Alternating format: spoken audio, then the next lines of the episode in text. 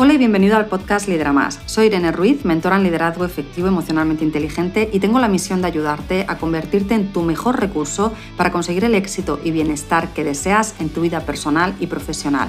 Si te encanta este podcast, si disfrutas y aprovechas las reflexiones y recursos que comparto aquí cada semana y te gustaría que existiese ese lugar en el que profundizar y llevarlo a la práctica, la buena noticia es que ese lugar existe. Es mi membresía Líder Emocionalmente Inteligente. Dentro de ella, cada semana vas a disfrutar de una clase los lunes para poner foco para el resto de la semana. Todos los meses, nuevo contenido para aplicar en tu día a día. Y además también todos los meses una sesión de coaching donde podrás responder tus preguntas que también podrás hacerlo en nuestro grupo privado de Facebook. Seamos honestos, tú puedes escuchar todos los podcasts en el mundo, pero la pregunta es, ¿aplicas todo lo que aprendes y consigues los resultados? Hoy mismo puedes unirte a mi membresía y puedes darte de baja en cualquier momento que desees. Solo tienes que entrar a www.etie.es barra membresía o entrar en el link que acompaña a este podcast. Disfruta y vamos con el tema de hoy. En esta época de año en la que, como sabemos, los líderes de equipo los propietarios de negocio estamos haciendo un cierre de año para poder abrir el siguiente con aprendizaje, una de las cosas que también solemos realizar es este mismo cierre de año con nuestros empleados. Eso es lo que en las organizaciones llamamos la evaluación de desempeño del empleado. Y hoy lo que quiero es que te des cuenta de lo siguiente. Hay muchas formas de hacerlo. En algunas ocasiones son simplemente conversaciones, en otras hay una evaluación en la que se pone una nota. Y yo lo que me he dado cuenta eh, a lo largo de todos los años eh, que llevo trabajando con equipos, eh, he podido observar, es que en muchísimas ocasiones cuando ponemos una nota, y no ponemos una nota en base a datos numéricos que sean realmente objetivos, lo que generamos es sentimiento de frustración, muchas veces sentimiento de rabia o de injusticia, o incluso el miedo a, ostras, no lo he conseguido, no sé si voy a conseguir los objetivos del próximo año. Me han puesto una nota y me siento evaluado, siento que mi valor como profesional es esa nota que me han dado. Yo llegué a, ver llorar a una persona porque en una evaluación del 1 al 10, en determinadas eh, tareas que desempeñaba le habían puesto un 3, un 3. ¿Realmente esa persona a lo largo de todo el año lo ha hecho para tener un 3? ¿Cómo puede ser que si eso es así, como líder no hayas hablado antes con esa persona, no te hayas puesto antes al servicio de ese empleado para ayudarle a mejorar su desempeño?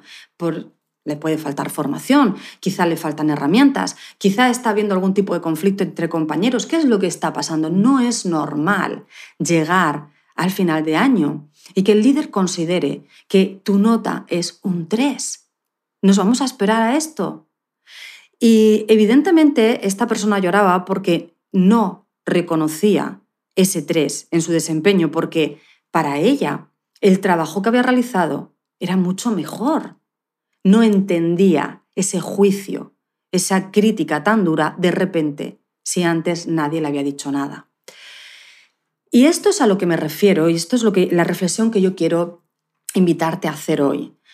¿Para qué realizamos estas eh, evaluaciones de desempeño? ¿Cuál es el fin? Siempre, siempre te digo, cuando vayas a comunicarte con tus empleados, con tus eh, compañeros, con tus superiores, con tus clientes, siempre que vayas a tener una conversación, planteate para qué es esa conversación, qué quieres conseguir con esa conversación. Y sobre todo, si vas a dar un feedback del desempeño de un empleado, ten muy claro qué quieres conseguir con esa conversación. Y en este caso, imagino quiero imaginar que todos nosotros lo que queremos conseguir es que nuestro empleado se motive para dar lo mejor de sí en el siguiente año. Y entonces es aquí donde te quiero hacer la siguiente pregunta. ¿Crees que un empleado frustrado, enfadado, con rabia, con sentimiento de injusticia o con miedo va de verdad dar lo mejor de sí? ¿Crees de verdad que esa motivación constructiva, ese compromiso que se busca en el empleado para que quiera por sí solo conseguir los resultados y que quiera dar lo mejor de sí cada día, sin tener que empujar, sino porque le nace. ¿Crees que nace de este tipo de emoción, de miedo, de enfado, de esa rabia, de esa frustración? Que puede ser que se genere en este tipo de conversación si lo hacemos desde esa evaluación crítica. La respuesta te la voy a dar yo, pero yo te la voy a dar en nombre de lo que ya se conoce, de lo que la ciencia ya nos dice, de cómo funciona nuestro cerebro y cómo funcionan nuestras emociones y cómo están relacionadas con nuestra conducta. Y la respuesta, como imaginarás, es no. Ningún cerebro se motiva a hacer más, a dar lo mejor de sí, a comprometerse al máximo desde el miedo, la frustración o la rabia, el enfado, el no sentirse valorado, nunca. Por lo tanto, si tú vas a hacer este tipo de evaluación, que a mí no me, no me gusta llamarla evaluación, esto es, como lo llamamos, ¿no? Y, pero a mí no me gusta llamarlo evaluación. Yo creo que tiene que ser una conversación de cierre y apertura de año con nuestros empleados. Bueno, pues ten una conversación con ellos en los que ellos mismos se puedan autoevaluar, en los que ellos mismos puedan reflexionar sobre cuál ha sido su desempeño, cuáles han sido sus áreas fuertes y de manera que puedan, por lo tanto, potenciarlas, y cuáles han sido sus áreas débiles y cómo podemos mejorarlas, cómo podemos ayudarle a que puedan potenciarlas si es que el puesto lo requiere. ¿Vale? Ten una conversación en la que el empleado te vea que eres parte del equipo con él, que no se sienta juzgado, que se sienta guiado, que se sienta apoyado, que se sienta inspirado. Tener una conversación con ese fin en la mente de quiero que mi empleado aprenda de lo que ha pasado este año para que pueda dar lo mejor de sí el próximo año y quiera, esté realmente comprometido con conseguir esos resultados. Y sé, por lo tanto, que tengo que despertar emociones positivas, que tiene que ser él o ella el que pueda también participar en esta conversación y el que pueda decir realmente, oye, es que de verdad necesito mejorar aquí y creo que me vendría bien esto o esto otro. Ten una conversación donde despiertes el sentimiento de valoración, el sentimiento de autorrealización, el sentimiento de afiliación, de equipo, forma parte del equipo. Y donde además, cuando le pongas esos objetivos nuevos, lo sientan como un reto motivante, nunca como un reto que bloquea. Por lo tanto, esta es la reflexión a la que quiero eh, llevarte hoy. Si haces este tipo de conversaciones, que ojo, eh, normalmente en diciembre las solemos hacer porque es, como digo, ese cierre de año, pero que no tienen por qué ser solamente una vez al año, lo puedes hacer cada seis meses, lo puedes hacer una vez al trimestre. Cuando tengas este tipo de conversación, que no deja de ser una conversación en la que se está dando un feedback, se están viendo unos resultados, que unas veces pueden ser muy buenos y otras veces no tan buenos, ten en mente que el fin es que el empleado aprenda para que desde ahí se motive a dar lo mejor de sí hacia el siguiente año o hacia el siguiente mes para conseguir esos objetivos. Yo recuerdo, y esto es una anécdota, pero me parece que son ejemplos que nos hacen ver de una manera muy clara lo que funciona y lo que no funciona. Recuerdo un líder de equipo que eh, pues, realizaba una lista a lo largo de todo el año de errores de sus empleados que luego se la eh, iba comentando en diciembre en la evaluación eh, anual y aquello generaba un malestar enorme. Generaba además una falta de confianza del equipo hacia el líder porque no sentían que eso fuese un buen líder. Es un poco lo que te decía antes de la evaluación, ¿no? te pongo un 3 ahora y no me has dicho nada el resto del año. Igual, ¿no? Ahora me vienes con una serie de problemas. Esto pasó en marzo, esto pasó en julio, esto pasó en septiembre y ahora me lo sueltas. Oye, ¿y te has apuntado lo que sí he hecho bien? ¿Y me vas a decir lo que sí he hecho bien? No nos tenemos que centrar aquí en la crítica. No nos tenemos que centrar aquí en, como quiero que aprenda, tendremos que analizar error por error.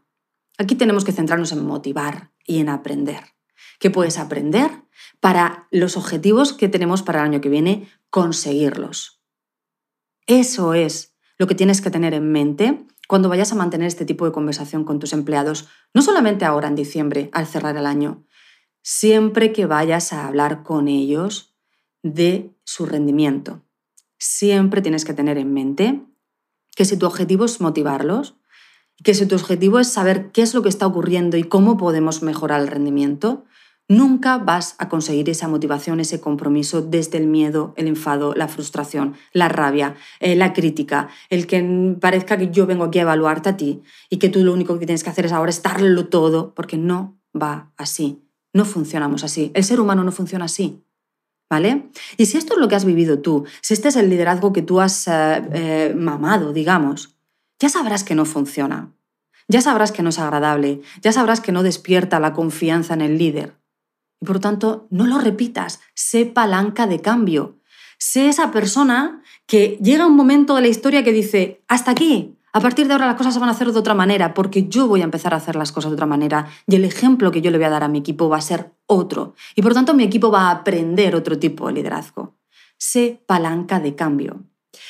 Y si trabajas en una organización y bueno, pues te pasa un poco como me pasaba a mí cuando yo trabajaba en una organización, eh, pues eh, la evaluación de desempeño era un método estandarizado que te daban, eh, en este caso a mí pues me caía desde el departamento de recursos humanos y bueno, pues sé, eh, eh, digamos, creativo y hazlo de tal manera que, mm, ya te digo, céntrate en cómo puedo utilizar esta herramienta que me han dado de tal forma que motive al equipo. ¿Vale?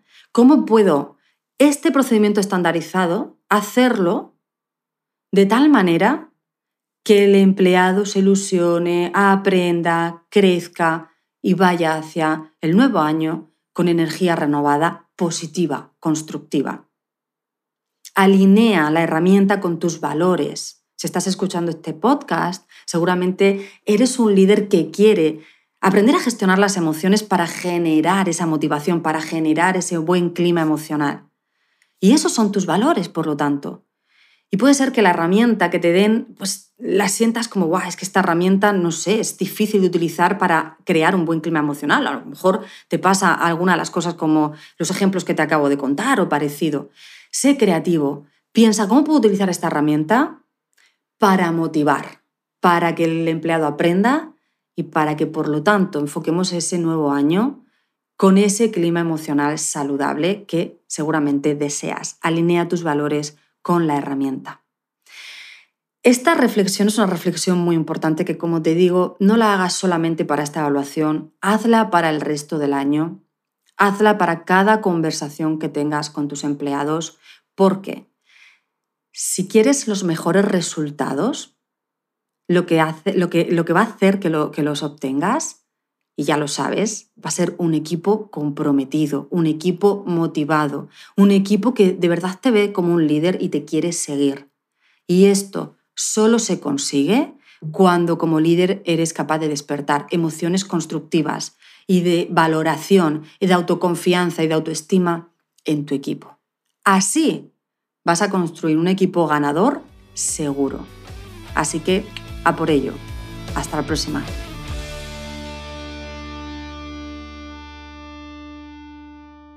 Este programa ha sido producido por Full Music Producciones.